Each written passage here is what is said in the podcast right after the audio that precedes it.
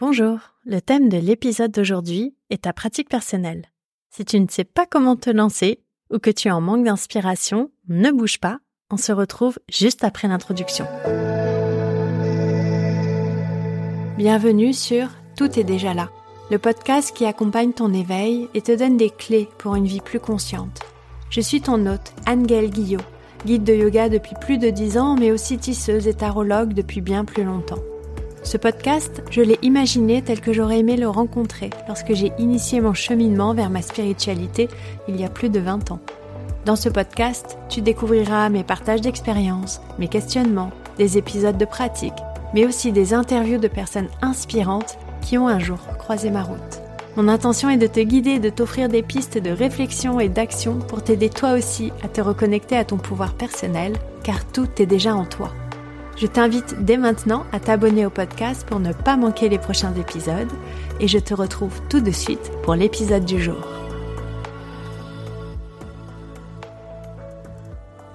Bienvenue dans l'épisode 4 du podcast Tout est déjà là.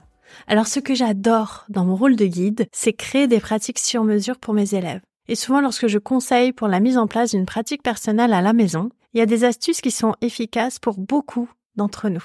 Si tu as souvent envie de pratiquer chez toi, mais que tu regardes ton tapis du coin de l'œil sans te lancer, si tu pratiques déjà un peu chez toi, mais que tu aimerais des conseils pour varier tes sessions, ou encore si tu ne t'es jamais vraiment posé la question, mais finalement tu te dis tiens, pourquoi pas, tu vas apprécier ce qui va suivre. Je te livre quelques astuces efficaces pour que chaque pratique personnelle soit un vrai moment de plaisir comme il se doit. Et en fin d'épisode, je terminerai par un conseil surprenant mais qui marche à tous les coups. Bien évidemment, ces six conseils ne sont pas du tout exhaustifs, mais tu seras déjà bien préparé. Bon allez, c'est parti.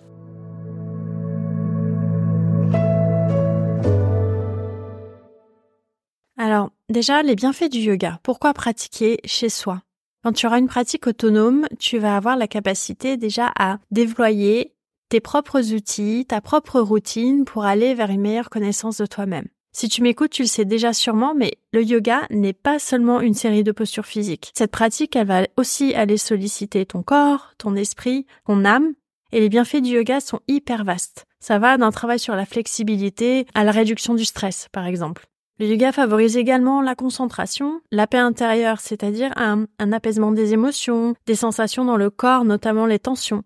Le yoga va aussi permettre de ressentir un alignement corporel plus juste pour soi. Je me rappelle qu'après quelques sessions de yoga, j'étais dans le métro et puis j'étais en train de, je pense, de bouquiner ou d'écrire une séquence comme je le faisais souvent dans, les transports. Et d'un ce coup, j'ai relevé la tête et je me suis dit, mais attends, en fait, Angel, là, t'es assise n'importe comment. Et c'est le genre de remarque que je ne me faisais pas ou peu avant, en fait. Je portais pas vraiment attention à ma posture. En pratiquant régulièrement aussi, tu peux ressentir une amélioration de ton bien-être global acquérir une meilleure connaissance de toi et aussi du coup avoir des journées qui te ressemblent davantage, qui sont plus proches de ce que tu es.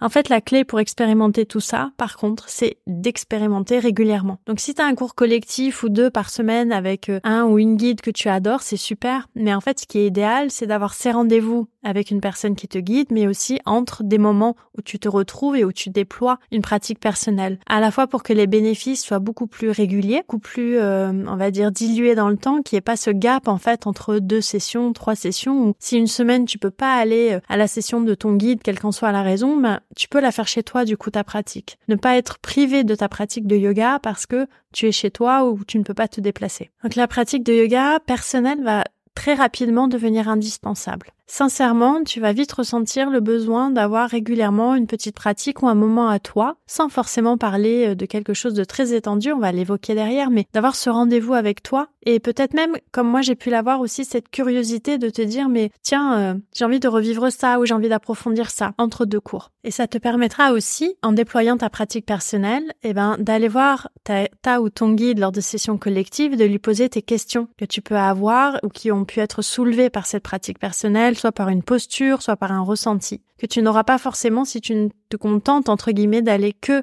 aux pratiques collectives. Alors bien évidemment, c'est super hein, d'aller à un atelier de deux heures, de creuser ainsi un concept de la philosophie du yoga ou de t'aligner, euh, d'aborder peut-être un nouveau groupe de posture avec euh, la personne qui va te guider. Mais euh, entre, en fait, il va y avoir des gaps pendant lesquels ton corps, ton mental et ton cœur ne vont pas pouvoir maintenir les bénéfices de la pratique de yoga, comme toute activité d'ailleurs. On le dit souvent, même si tu fais une autre activité qui soit physique ou intellectuelle, c'est la pratique régulière qui fait progresser et qui fait avoir le plus de bénéfices et d'apprentissage. Ce n'est pas d'avoir un rendez-vous ponctuel de deux heures de temps en temps. Donc maintiens ta pratique collective, continue à aller à des ateliers si c'est quelque chose qui te parle, mais surtout mets en place une pratique personnelle qui va te rendre totalement autonome, qui va te rendre aussi ton pouvoir personnel sur le tapis et qui va t'amener plein de clés aussi pour tes pratiques collectives. Tout se nourrit. Mais les pratiques collectives vont te donner des guides et des, euh, j'ai envie de dire, des, des repères pour pratiquer seul chez toi, pour dérouler ton tapis. Mais tes pratiques personnelles chez toi, lorsque tu auras déroulé ce fameux tapis,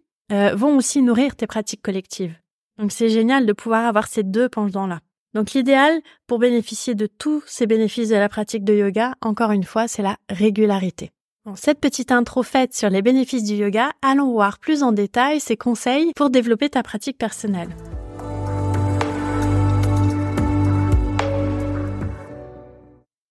Donc déjà, mon tout premier conseil, c'est de débuter avec des séances courtes. Il va être beaucoup plus facile pour toi de débuter en te libérant 15 minutes dans la journée, même tous les deux jours, tous les trois jours, que débuter directement avec 45 minutes, voire une heure. Enfin, sauf si, comme moi, tu as du mal à faire les choses à moitié. Moi, personnellement, j'ai commencé avec des sessions d'une heure sur mon tapis, mais voilà, je sais que je suis une personne très entière et j'ai tendance à faire les choses au maximum. C'est pas forcément une référence ni un exemple à suivre. Voilà, donc débute avec des sessions de 15, 20, voire 30 minutes maximum en comptant un bon shavasana toujours à la fin de ta session. Si tu te demandes ce que c'est Shavasana, alors c'est cette posture qu'on appelle souvent relaxation finale dans les sessions de yoga. J'avoue que c'est un concept qui m'agace beaucoup parce que Shavasana est une posture à part entière et surtout c'est une des postures les plus difficiles du répertoire. C'est comme Tadasana, la posture debout. Pour faire ces postures de façon, j'ai pas envie de dire impeccable parce qu'il n'y a pas de perfection selon moi en yoga, mais en tout cas pour les faire de façon vraiment incarnée, c'est assez complexe. Shavasana, on est allongé sur le dos. Il faut fermer les yeux idéalement si c'est possible, relâcher tout le corps sans que le mental n'interfère avec ses pensées et être complètement témoin du relâchement du corps dans la terre sans que le mental vienne nous raconter ses histoires, sans qu'il nous sorte de la pratique. Donc c'est être un peu dans un état entre deux eaux qui permet de faire l'observation de ce corps qui lâche avec un mental le plus passif possible. Et c'est extrêmement difficile, surtout pour des personnes actives. Donc ne l'appelons pas relaxation finale,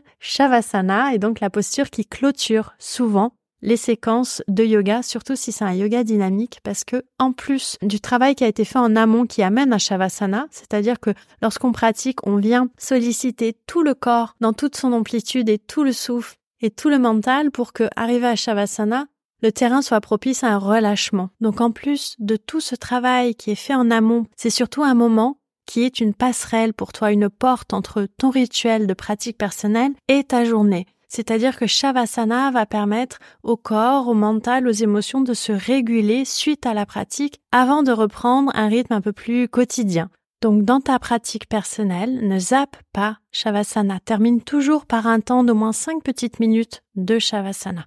Comme j'aime à le dire à mes élèves, Shavasana est toujours bonne idée. Les jours où tu as plus de temps, bien sûr, n'hésite pas à passer sur une routine de 45 minutes ou une heure. Ne te prive pas. Mais c'est vrai que souvent, pour établir une routine personnelle, 10, 15 minutes tous les deux jours, par exemple, c'est absolument suffisant et ça va ancrer l'habitude, le rendez-vous qui va ensuite s'étirer pour aller vers des durées peut-être plus longues, mais surtout adaptées au temps que tu as de disponible. Parce que ce temps va vite s'adapter à tes possibilités et tes disponibilités. Si tu n'as que 15 minutes, plutôt que de te dire ça sert à rien et de pas dérouler ton tapis, Respire 4-5 minutes, fais des étirements du dos. Tu vois, par exemple, tu te mets à quatre pattes, tu fais dos rond, dos creux. Euh, en assise, tu peux t'étirer vers la droite, vers la gauche. Et Shavasana pendant 5 minutes. Tu as là ta séquence. Il vaut mieux que tu pratiques ton yoga 10 minutes par jour ou 30 minutes tous les deux jours que 2 heures par semaine. Sur ma chaîne YouTube, tu peux trouver en accès libre des séquences de 20 minutes de respiration seule, de yoga nidra. Euh, tu as aussi des sessions qui font une heure ou plus que tu peux très facilement scinder sans aucun problème sur des segments de 20 à 30 minutes, voire moins. Donc par exemple, dans les yoga cocooning, souvent la première partie de l'atelier d'une heure, une heure et demie, c'est du yin yoga. La deuxième, c'est un yoga nidra et parfois on termine sur un pranayama ou un chant de mantra. Tu peux très bien faire la première partie avec uniquement des postures de yin yoga qui sont des postures à la terre qui demandent un support. Tu peux très bien ne faire que le yoga nidra par exemple si tu t'apprêtes à aller au lit et que tu recherches une pratique qui va te permettre de relâcher le système nerveux. N'hésite pas à scinder aussi des pratiques qui sont plus longues pour adapter à ta disponibilité et à tes possibilités. Tu peux aussi débuter avec quelques salutations au soleil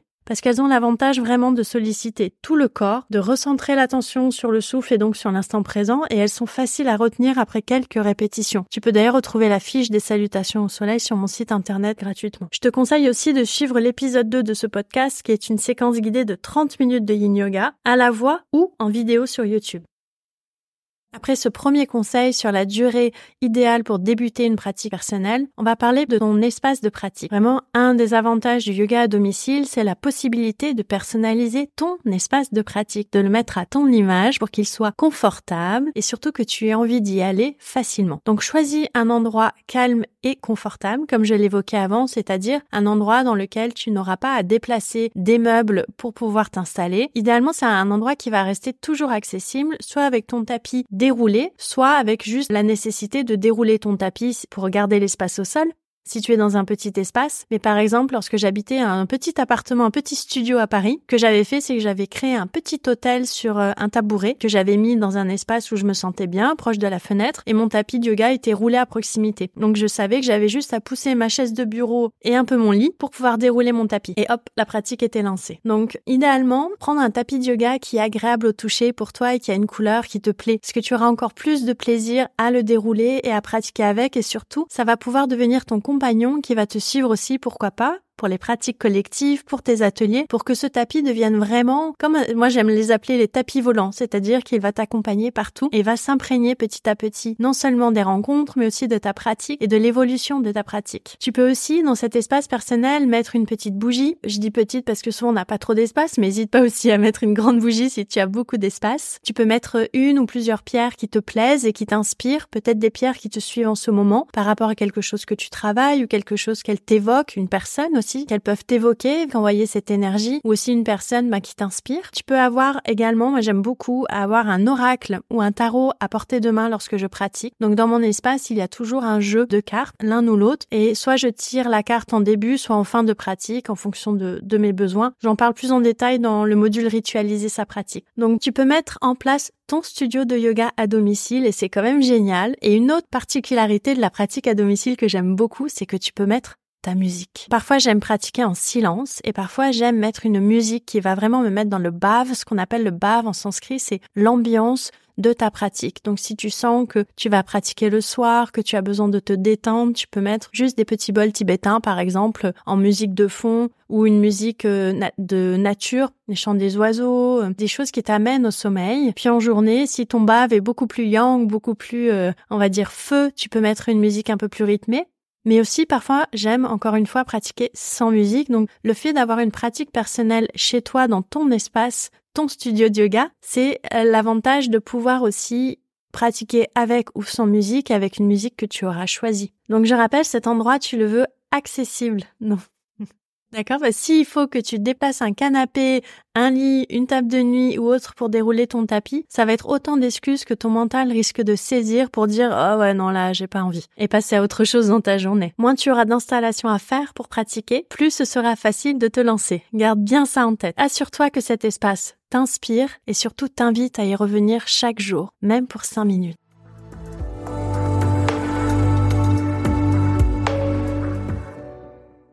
On a parlé de la durée de la pratique, on a parlé de cet espace dans lequel tu vas te poser et maintenant on va parler du matériel. Mon mot d'ordre pour le matériel, c'est de rester simple quand tu débutes une pratique chez toi. Un tapis de yoga suffit. Alors, je te conseillerais dès le début d'investir dans un tapis de qualité avec lequel tu te sens bien pour qu'il te suive longtemps, que tu aies pas la sensation euh, que euh, le tapis au bout d'un moment devient délétère. C'est-à-dire que moi j'avais acheté un tapis vraiment bas de gamme en 2007 Euh, et en fait, au bout de 3, 4, 5 pratiques, il a commencé à s'effriter. Il y en avait partout sur moi, sur le sol. C'était un peu pénible. Et ensuite, j'ai décidé d'investir dans un tapis, euh, dans une marque où les tapis sont beaucoup plus robustes et il me suit toujours aujourd'hui. Donc, je suis très contente d'avoir fait cet investissement à l'origine pour quelque chose qui me suit maintenant depuis 15 ans. Donc si tu en as les moyens et que c'est possible pour toi, n'hésite pas à investir un budget dans un bon tapis. Si tu as des questions, n'hésite pas à m'envoyer un message ou à laisser la question en commentaire et puis je pourrai t'orienter. Donc le tapis de yoga, c'est tout ce qu'il te faut pour débuter. Si tu pratiques régulièrement, tu peux investir dans un coussin de méditation qui sert toujours en début ou en fin de pratique, par exemple. Personnellement, je travaille souvent au sol et j'utilise même les coussins de méditation pour travailler la journée. Ça me permet de travailler un petit peu sur la souplesse des hanches, le bas du dos et ça me permet d'alterner la posture debout, la posture sur une chaise et la posture à la terre. Donc ton coussin de méditation peut aussi te servir au quotidien. Et puis si tu pratiques plus souvent, tu peux t'équiper d'un ou de deux blocs. Deux, c'est l'idéal parce que souvent on le place sous les mains et on a deux mains. Et lorsqu'on en a qu'un, parfois on peut se retrouver embêté. Ça coûte pas très cher, euh, ça se stocke assez facilement. Si tu les prends en liège, ce qui est vraiment ma recommandation, ils sont stables et ils durent extrêmement longtemps. Les miens, je les ai depuis que j'ai acheté mon tapis et ils ont pas bougé. Sauf sur un angle où mon chat a décidé de se défouler dessus. Attention, les blocs en liège et en mousse ne sont pas prévus pour les chats. Mais en tout cas, les blocs durent très longtemps, donc tu peux investir aussi dans deux blocs, surtout si tu pratiques le vinyasa et le yin yoga. Et ensuite, si tu es vraiment une insteuse ou un inster, je t'inviterai à investir dans un bolster. C'est vraiment euh, l'investissement pareil qui durera toute ta vie. Prends le beau, prends une matière que tu aimes. Ça va vraiment aider à ta pratique. Si au départ tu ne peux pas investir dans un bolster ou tu en as pas sous la main, prends un gros coussin de canapé ou un édredon. Ce sera parfait. Donc encore une fois, va au plus simple pour le matériel. Commence avec un tapis de yoga que tu aimes. Et lorsque ta pratique de yoga va devenir encore plus régulière, n'hésite pas à investir dans deux blocs et pourquoi pas dans un bolster si tu pratiques le yin yoga régulièrement. Après, tu verras avec le temps s'il y a d'autres accessoires que tu veux acheter, mais très franchement, souvent, tu en auras pas besoin tout de suite ou tu peux faire sans. Par exemple, je pense à la sangle. Si tu pratiques du hatha yoga ou du vinyasa yoga, on peut t'amener dans Paschimottanasana, dans la flexion assise avant, à utiliser la sangle. Si tu as une ceinture de karaté ou une ceinture ou un foulard résistant sous la main, ça va faire le même travail. Donc, vois au plus simple et ça va aussi simplifier ton installation et on revient au point précédent. Moins il y a d'installation à faire, plus ce sera facile pour toi de dérouler ton tapis. Il y a un dernier accessoire éventuellement que tu voudras avoir, mais je suis sûre que tu en as déjà chez toi. C'est une couverture doudou. En fait, si tu pratiques le yin yoga, le yoga nidra ou même pour le shavasana en fin de pratique, la couverture doudou va créer vraiment cet effet de cocon, de détente et va aller chercher un espace dans lequel le corps va lâcher plus facilement. Ce n'est pas juste un accessoire pour avoir chaud, c'est aussi un accessoire qui psychologiquement rappelle à une zone de sécurité et donc le système nerveux va avoir plus de facilité à se détendre. Quand je parle de couverture doudou, en gros, c'est ta couverture que tu adores, avec laquelle tu te sens bien et que tu vas pouvoir euh, tranquillement enrouler toi pour faire ton shavasana. Mais encore une fois, vraiment, commence avec un tapis, ton coussin de canapé et c'est parti. La clé est de rester simple. Pour le conseil suivant, on va passer plus à l'état d'esprit. Fixe-toi des objectifs qui soient réalisables en termes de d'espace physique, émotionnel et spirituel. Établis des objectifs qui soient réalistes pour une pratique de yoga chez toi. Essaye de penser au-delà des objectifs physiques, qui même si ce sont les premiers que l'on ressent parce que le corps est tangible à chaque instant, ce ne sont pas les seuls bénéfices de la pratique de yoga et ce ne sont pas les bénéfices les plus puissants sur le moyen et le long terme. Tu peux aspirer à une plus grande paix intérieure, à une meilleure gestion de tes émotions ou à une connexion spirituelle plus profonde avec ton étincelle de vie, ton intuition. Et cet objectif-là, il va se construire sur la durée. Tu vas pouvoir voir comment évolue ta connexion à ton intuition, comment évoluent tes émotions avant, pendant, après une pratique de yoga et puis ensuite pour le reste de la journée ou de la soirée. Tu vas amener ta pratique de yoga au-delà du tapis. Et pour moi, c'est là où on a, entre guillemets, gagné le pari d'une pratique personnelle. C'est lorsque la pratique te suit en dehors de ton tapis. C'est-à-dire que même en journée, parfois, tu vas t'arrêter et te dire, tiens, cette émotion, je la connais, je vais prendre deux secondes pour respirer et observer quelle information elle me donne. Parce qu'une émotion, normalement, c'est très court. Et puis, je la laisse passer. Tiens, là, je sens que mon intuition me dit quelque chose. Je vais prendre le temps d'écouter cette intuition et de voir si c'est juste, de voir où elle me mène. Et cette pratique-là, en fait, cette pratique en dehors du tapis, et celle qui va le plus nourrir ton âme et ta personnalité, et celle qui va te permettre, comme je l'évoquais un peu plus haut, d'avoir un quotidien beaucoup plus aligné avec la personne que tu es, plutôt qu'avec celle que tu penses que tu devrais être, par exemple. Donc commence lentement, sois patiente avec toi-même et célèbre chaque progrès. N'hésite pas à partager ces progrès. 10 minutes de yoga, 15 puis 20, parle-en autour de toi. Et puis raconte-moi aussi comment ça se passe pour toi.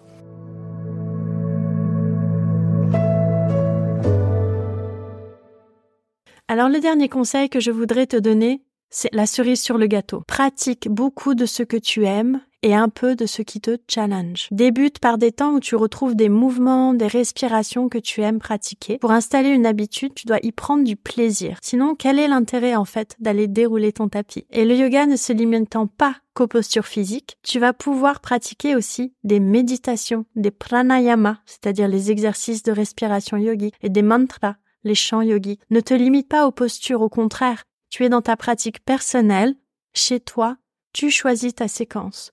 Une séquence que je fais souvent le matin. Je commence rarement par des asanas. Souvent, je vais plutôt commencer par une méditation en silence, un peu de journaling, et ensuite je vais faire un pranayama. Et seulement ensuite je passe aux asanas et je termine par les mantras. Donc vois aussi ce qui te parle dans ta pratique, mais c'est là où je te dis que c'est la cerise sur le gâteau. Tu n'es pas obligé de faire 25 postures. Tu peux très bien, comme on le disait plus haut, faire une pratique courte, très simple avec peu de matériel, et puis aller vers quelque chose qui est de l'ordre de la méditation, de l'ordre de la respiration. L'intégration de la méditation va renforcer ta pratique en apportant calme et clarté mentale. Là encore, commence par des courtes sessions de méditation avant ou après ta séance de yoga. Observe ce qui fonctionne le mieux pour toi selon l'état d'esprit et le moment de la journée. Il y a des moments où c'est plus facile de se poser avant, de méditer, de se centrer pour aller dans la pratique. Et moi, il y a des jours où très sincèrement, je dois d'abord passer par le corps pour pouvoir aller vers une méditation qui soit vraiment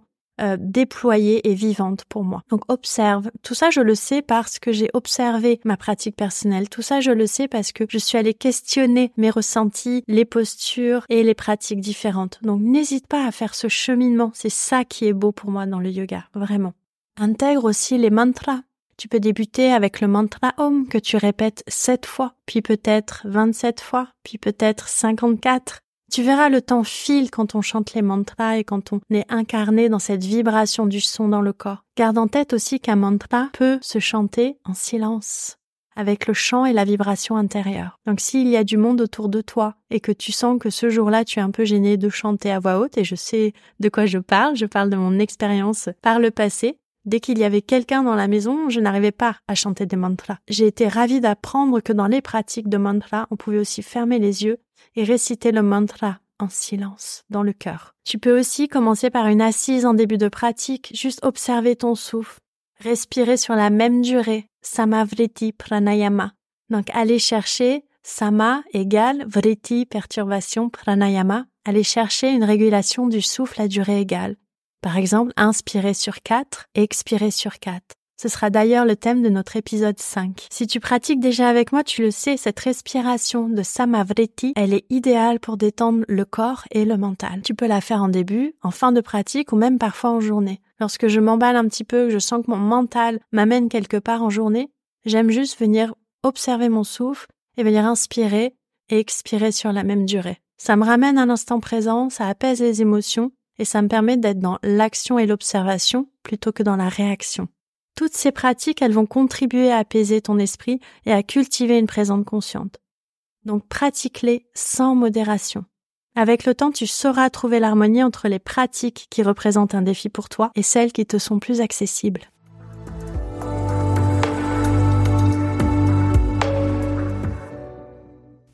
Voilà, tu as maintenant quelques clés pour instaurer une pratique de yoga chez toi. Reste simple dans la durée et l'équipement, explore au-delà du physique et des asanas, et prépare-toi un petit cocon douillet. Et surtout, fais preuve de bienveillance envers toi-même tout au long de ce cheminement. La pratique du yoga est un cadeau que tu te fais pour nourrir ton corps, ton cœur et ton âme. Et pour finir, appuie-toi sur tes guides. Tu n'es pas seul. Pose-nous des questions. Viens à notre rencontre. On est passé par là, on a l'expérience et moi, en tout cas, j'ai l'envie de t'accompagner sur ce chemin. Merci infiniment pour ton écoute. Je le sais, le temps est précieux et ça me touche que tu sois là. J'espère que l'épisode d'aujourd'hui t'a inspiré pour dérouler ton tapis chez toi. Si tu as aimé cet épisode, je t'invite à me laisser 5 étoiles et un mot doux avec ton nom, ton identifiant Instagram sur ta plateforme d'écoute préférée. Pour savoir comment faire, je t'ai préparé un tuto que tu peux retrouver dans les notes de l'épisode. N'oublie pas de participer au jeu concours que j'organise pour le lancement du podcast. Deux lots d'une valeur de 190 et de 79 euros sont à remporter et tu peux participer jusqu'au 3 février. Pour avoir toutes les informations et participer à ce super jeu concours, rendez-vous sur mon site annegaelguillot.com. On se retrouve le jeudi 15 février pour le prochain épisode du podcast Tout est déjà là, dans lequel je te guiderai dans Samavriti, un pranayama pour réguler le système nerveux, et dans une méditation. À bientôt.